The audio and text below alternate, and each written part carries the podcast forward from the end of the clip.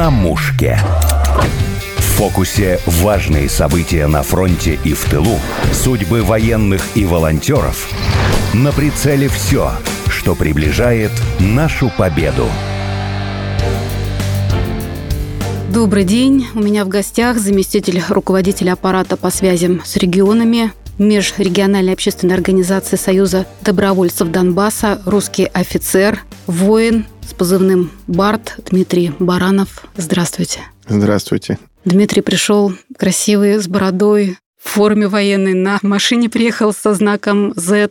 Есть такое, да. Как на вас реагируют, интересно? Была со стороны прохожих или водителей какая-то агрессивная реакция? Вы знаете, ну, наверное, у меня комплекция такая, и агрессию боятся проявлять. А вот благодарности слышу очень много и часто. И на парковке, когда паркуюсь, у магазина, когда начинаю вещи грузить, подходят, особенно женщины говорят «спасибо вам», по плечу погладили, пошли дальше. У вас позывной Барт, он не просто так появился? Это давняя история, это еще началось до войны, до СВО, до Новороссии. Это мой позывной, который со мной по жизни идет с момента, когда я там увлекся разными увлечениями и джипингом, и байкерством, и всем остальным. Дмитрий очень разносторонний человек. У него два байка, да. гоняете по Москве.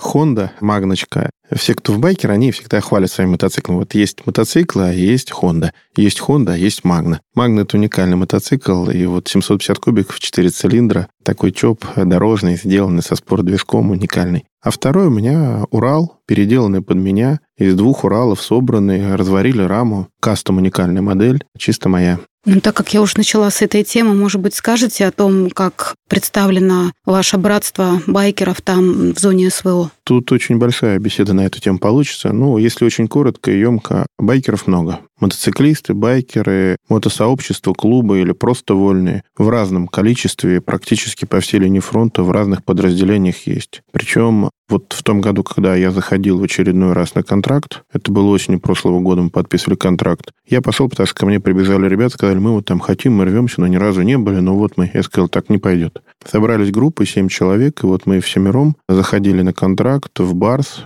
полностью контракт отслужили, закрыли. Я как офицер пошел во главе команды, ну и дальше вместе от и до, от начала до конца. И некоторые сейчас до сих пор по второму, третьему кругу оттуда не вылазят с передовой. Возраст, наверное, больше среднего. Тут тоже очень удивительно, но совершенно разное. У нас был 25-летний человек, был человек, которому сейчас вот в этом году под 60. Совершенно разные. Но основная масса от 35 до 45. Какая-то черта есть, объединяющая байкеров, байкеров-воинов? Ну, давайте начнем с того, что байкеров в принципе объединяет главная черта. Мы каждый день, передвигаясь на мотоцикле по дороге, совершенно четко понимаем и отдаем себе отчет, что мы в любой момент рискуем жизнью. Потому что водитель, который едет в машине, как мы говорим, в коробочке, он всегда этой коробочкой защищен. От дурака на дороге, от какого-то непонятного происшествия, случая и так далее. А мы изначально, весь двигатель у нас под нами, и мы снаружи. И мы никак не защищены. И выезжая каждый раз со двора, мы понимаем, что мы рискуем сегодня. И будучи там в боевых условиях, в боевой обстановке, как бы нам привычно. Мы знаем, что мы в любой момент рискуем. И мы более осторожно относимся к определенным вещам. У нас по-другому развита вот эта чуйка, как говорят ребята. Мотоциклистов там видно какие они, кто они, как они. Из них получаются хорошие, правильные войны. Как сказал один командир, когда вот мы к нему приходили, он жал руку и говорил, приходите почаще, такие вот здесь нужны. Дмитрий, вы в теме Донбасса с самого начала. В 2014 да. году туда поехали. Расскажите, для чего, с какой целью вы туда поехали? Ну, тут тоже не обошлось опять без мотоциклистов. Когда закрутило, завертелось и началось это все. И 2 мая проскочила эта новость с Дома профсоюзов. У меня очень много близких друзей встало на дыбы. Когда выплыло, что в Донецке, в Луганске начинаются бои, идут вовсю, и нужно вести туда гуманитарную помощь, ребятам нечего есть, они отрезаны, и очень много там женщин-беженцев, мы группой товарищей собрали тогда полный автобус всего. Вот начиная от тушенки с дошираками и заканчивая теплыми одеялами. И это было начало июня 2014 года. И этот автобус поехал отсюда из Подмосковья туда, доехал он до границы, на границу он стал и стоял, терпеливо ждал, пока вывезут беженцев. И вот первых 30 беженцев привезли тогда в подмосковное мытище. А я уже с грузом остался там и задержался там аж на две недели. За те две недели, которые я был там, проехал практически всю передовую, познакомился с многими разными командирами и видел тех, которых нельзя назвать командирами, потому что это 14 год, все знают, как это было. Там и банды были, и все было. И познакомился с теми, которыми горжусь, что знакомый, имел честь общаться с ними, с командирами, с героями. Но тогда еще это было Новороссия, Донбасс. Ну, а потом закрутилось, завертелось, вернулся. Попросили еще раз съездить уже наши силовики, когда сказали, Дима, ты вот там, там ты. Я говорю, я. А вот это что скажешь? Я рассказал, здорово, а можешь съездить еще? Ну, давайте. Собрали группу, поехали. Была отдельная группа, мы заехали с определенным поручением, заданием. Отработали все вот и до. Должны были выходить, но, к сожалению, не получилось. Все как задумано. Вы разговаривали с теми людьми, которых привезли беженцев я, когда вернулся из всех беженцев, я застал только одну семью, которая жила при храме у нас. Мы тогда пообщались очень хорошо. Они были благодарны. Там женщина с детьми выехала, а муж остался воевать. Вот. Но точно знаю, что они потом вернулись, и, к сожалению, связь была утеряна с ними. Они вернулись спустя полгода-год, уехали с храма обратно в Горловку. Остальных беженцев, к сожалению, нет. Я много потом видел людей, которые оттуда переезжали. Я знаю много семей, которые сейчас частично здесь, частично там до сих пор, особенно вот Донецкое направление, оно как-то мне ближе, роднее получилось. Хотя и по Луганску поездил, и в Херсоне очень не успел побывать самом. И на Запорожье у меня там друзья сейчас периодически, вот сейчас в декабре только недавно был 10 числа в Токмаке. Вы до сих пор возите гуманитарную помощь? Собираете что возите? Спасибо Минобороне, что они учатся и перестраиваются под те реалии, которые происходят на самом деле. И если год назад мы там, когда заходили, мы везли с собой все, вплоть до шоколадок, тушенки и там влажных салфеток, то сейчас потребность в таком большом широком спектре пропала. Да, есть, конечно, некоторые места, куда Минобороны не успевает даже поставлять правильно питьевую воду. Но это связано именно с боевыми условиями, с боевыми действиями и с тем, что доставить туда опасно. А так, в принципе, питание и основная амуниция уже практически везде есть. А вот спецсредства, спецтехника, транспорт – это то, что сейчас востребовано прям как вода в пустыне. И вот только за полтора года, там, за какой, да меньше, за год, год и два месяца, мы успели привести в порядок, выкупить, поставить, укомплектовать порядка восьми легковых машин, которые туда отвезли. И потихонечку этим занимаемся. Вот у меня сейчас на базе стоит еще одна буханка, которую опять выкупили, готовим, приводим в порядок и повезем туда. Когда объявили мобилизацию, вы, видимо, ждали повестку, но она к вам не пришла, видимо, затерялась. Вы пошли на контракт друзьями. Это было чуть по-другому. Да? Повестка мне, в принципе, не могла прийти, потому что я уже вернулся оттуда. Я много помогал в администрации и с местным общественным движением. Но когда ко мне пришли ребята, сказали, вот наши идут, и мы хотим, я сказал, так, идем все вместе. И мы тогда всей гурьбой пошли на контракт. Я связался с одним из командиров, я связался с шефом Союза добровольцев Донбасса. Мне порекомендовали пойти на очень сложное тогда направление Угледарское. И вот Волноваха мы как раз зашли, и вот мы там всю прошлую зиму, начиная там с ноября месяца и до марта, полностью провели. Как провели эту зиму? Наверное, это была самая запоминающая зима в моей жизни. Одна из. Я не могу всего рассказать. Могу рассказать ряд примечательных вещей. Любое воинское подразделение, которое там воюет, имеет место постоянной дислокации, куда с передовой отъезжают бойцы отдохнуть. Соответственно, несколько передовых позиций, которые как боевыми там секретами оборудованы, так и местами отдыха смены. Все это пустые, холодные, неотапливаемые, неосвещаемые бетонные коробки, назовем это так. И всю зиму провести в бетонных коробках у меня такой опыт был впервые. Три месяца, совершенно непонятная для меня погода, когда в декабре на сугроб садится комар у меня в окопе. Я его наблюдаю, для меня, я на всю жизнь запомню. Вот декабрь прошлого года, снежок лежит, он частично потаял, частично есть погода примерно как вот сегодня в Москве, будем так говорить. И вот у меня комар прилетает, садится на сугроб прямо со мной. Я смотрю на него, понимаю, что что-то не то. И наоборот, когда ударили морозы сильные, и мы больше чем по 15 минут не могли находиться на свежем воздухе, то есть нас такое тоже было, застало. А спали вы на чем? Как вы обходились? А, спальники, на сколоченных, сооруженных там кроватях, буржуйки, которыми топили маленькие, обложенные кирпичом, чтобы подольше держали. Тепло, кирпич с разрушенных зданий собраны вокруг. Топили деревяшками, дровами, все, что попадало под руку. Дверей нет, двери нельзя. Висят одеяла вместо дверей. Потому что в случае бомбежки, а у нас вот на Новый год было такое, мы весь Новый год провели в бомбоубежище. В 21.20 к нам прилетел вот этот три топора, три семерки, управляемый снаряд, прям непосредственно в расположение. Чудом спаслось 40 человек, ни, никто не пострадал 41. Вот одному только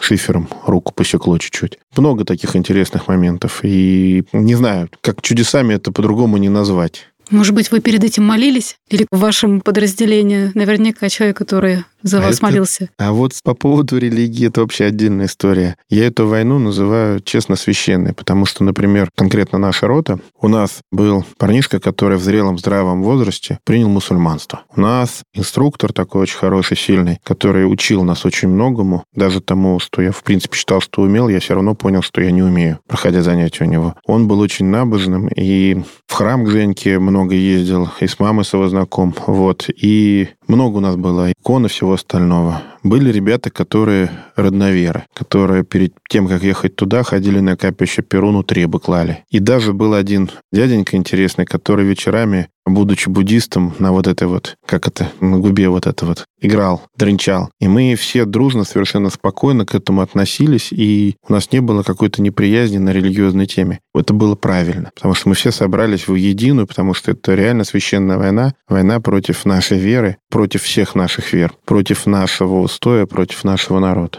Для нас это было вот прям важно.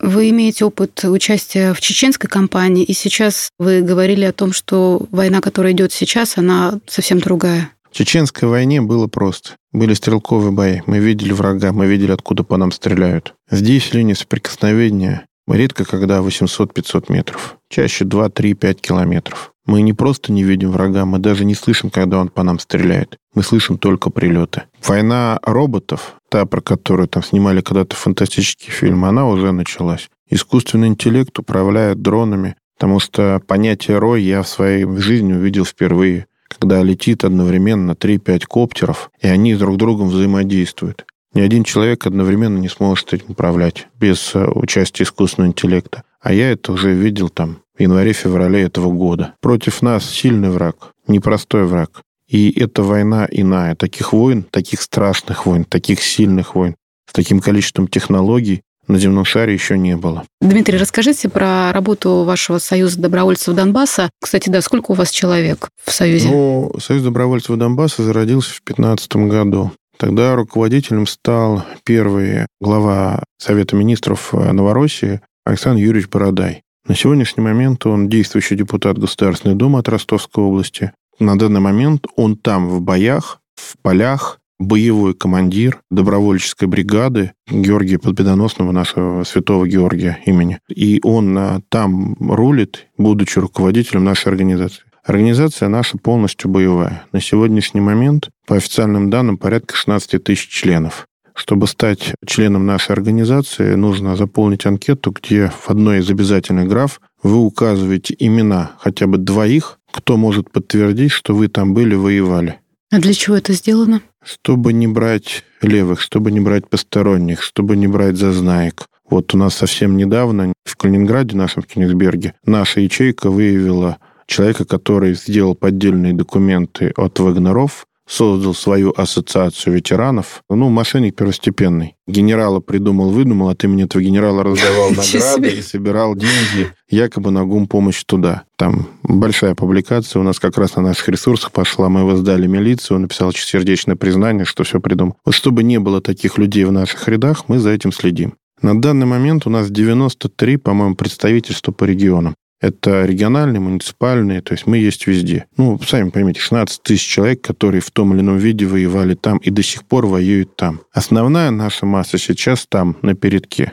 Здесь только малая толика ветеранов, малая толика тех, кто уже по состоянию здоровья не может воевать, и малая толика тех, кто занимается централизованно ну, грубо говоря, руководством, аппаратом и управлением. А все основные наши бойцы там. И из тех подразделений, которые сегодня воюют, начиная там с добровольческих отрядов, батальонов, бригад и корпусов, и заканчивая даже федеральными, которые там есть, практически везде представлены члены нашей организации. Те бойцы-добровольцы, которые возвращаются с ранениями, вы помогаете в реабилитации с протезированием? Есть такие Мы возможности? помогаем. И было с протезированием у нас очень большая программа. Помогали У нас одна из основных задач – это как раз помогать ребятам здесь освоиться, устроиться на работу и так далее. Но надо дать должность, что большинство наших ребят э, даже после ранения лечатся и возвращаются туда. И вот недавно был инцидент в Питере с нашим бойцом Буяном, который, будучи без одной руки, проходя по тротуару, сделал замечание двум кавказцам, что они припарковались, перекрыли тротуар, они там выскочили, на него напали. Он даже с одной рукой смог постоять. Их задержали и осудили. Сначала хулиганство им меняли, кстати, легкое такое. Это сделало как раз местные органы правопорядка, пока не вмешались. Почему они боятся? Пока не вмешается та же пресса, но общественность. Мы вмешались на этапе, когда в милиции их задержали и публиковали их фотографии улыбающихся и довольных сделали депутатский запрос на имя МВД Колокольцева от руководителя нашей организации. Тут же взяли под контроль, тут же выяснилось кучу обстоятельств, которые не захотели оформлять. И тут же пошло, как положено, по закону. Вообще, в принципе, нападать на калеку, ну, как-то не принято у нас на Руси. Всегда русские уважали людей, которые получили увечья. Он сказал, что его били и говорили, ты русская свинья. Да, его били словами «ты русская свинья», именно поэтому инкриминируют сейчас дополнительную статью экстремизм. Мало того, э, били, потому что, ну, двое, как они это любят, а он один. И сейчас таких вернется очень много. Эта война очень тяжелая. И ранения сейчас совершенно другого типа. То есть э, нет такого, что в тебя вошла пуля, прошла насквозь, и тебе не видно этого, или там вытащили ее. Здесь, ну, 50% ранений – это оторванные конечности.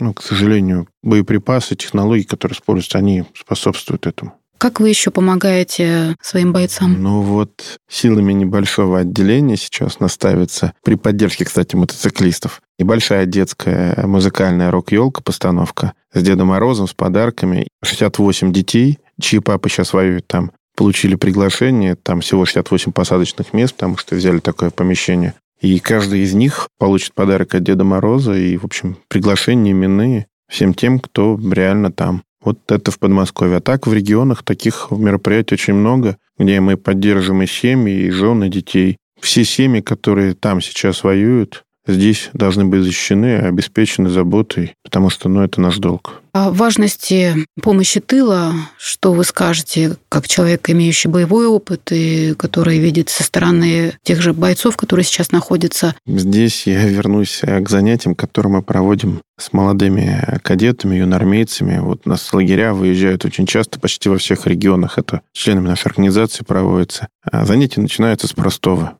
Ребят, вспомните, когда Россия воевала там с Европой. Первое, что вспоминают, это нашу Великую Отечественную войну. Вопрос, а почему мы победили, как мы победили? А потому что вся страна стала, и пока ребята, мужчины, отцы сражались там на передовой, мужьям, отцам, дети, жены, матери помогали в тылу и отправляли все, начиная от теплых рукавиц и заканчивая снарядами. И сейчас, по-моему, идет именно такая война. Против нас воюет Объединенная Европа. Это ни для кого не секрет. Специальная военная операция – это юридический термин. А фактически это идет чистая война. И пока пацаны сидят там на передовой и знают, что сзади есть тыл, который не просто там праздно гуляет, банкеты устраивает, корпоративы, а который все равно старается и делает все, чтобы ребята на передовой понимали, что они не брошены, отправляет подарки, помогает чем может, собирает вот эти вот коптеры, собирает какие-то технические устройства. Вот у меня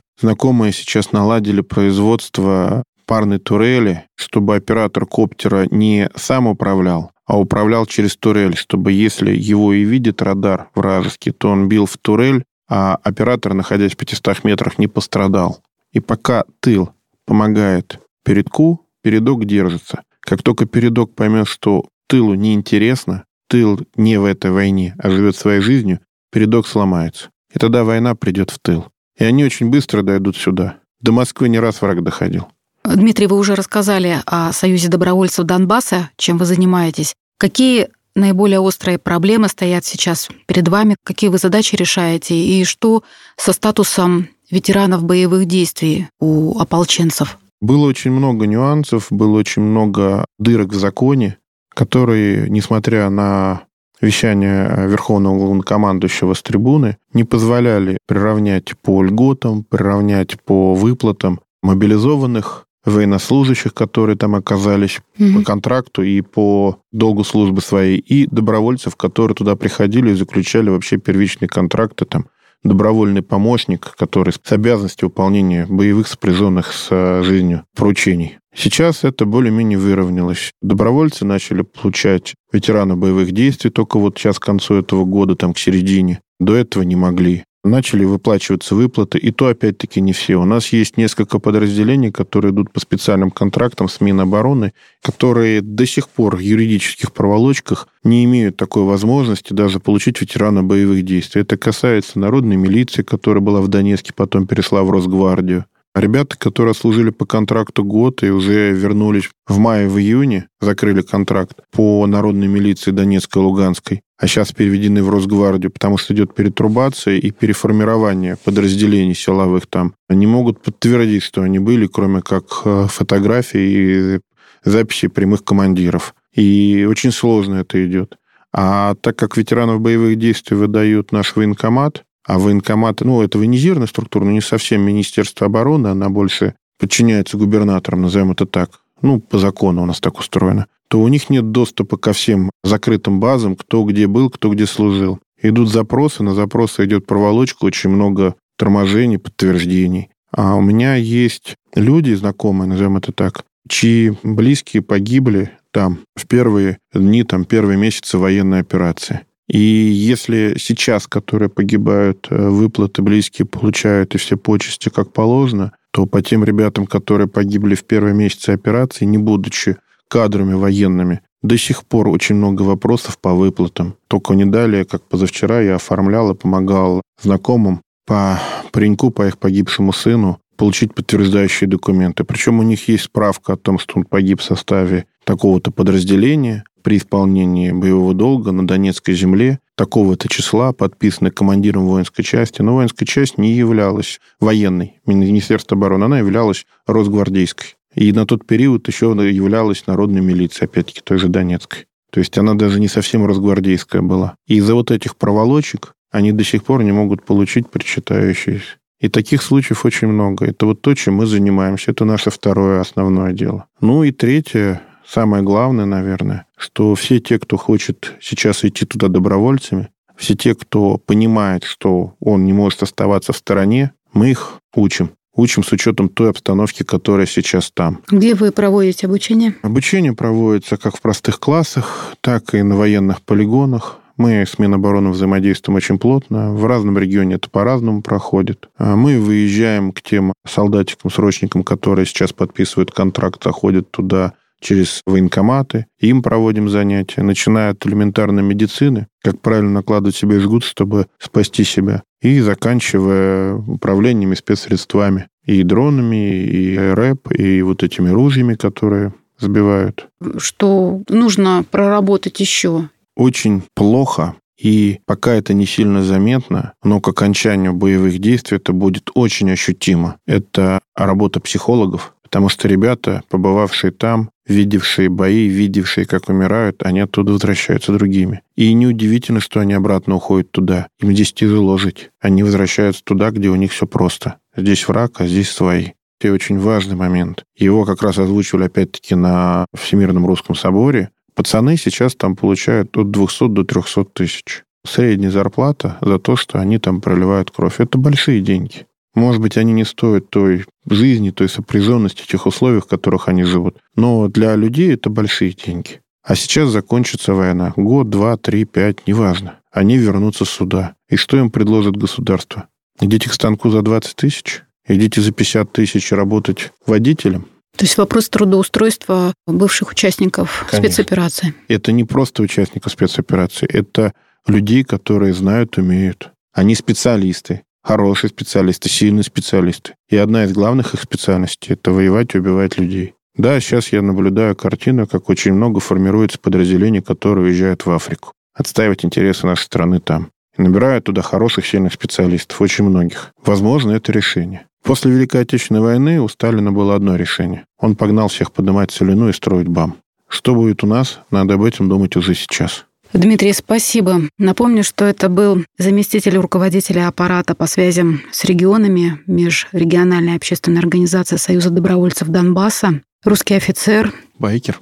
Байкер Дмитрий Баранов. На мушке.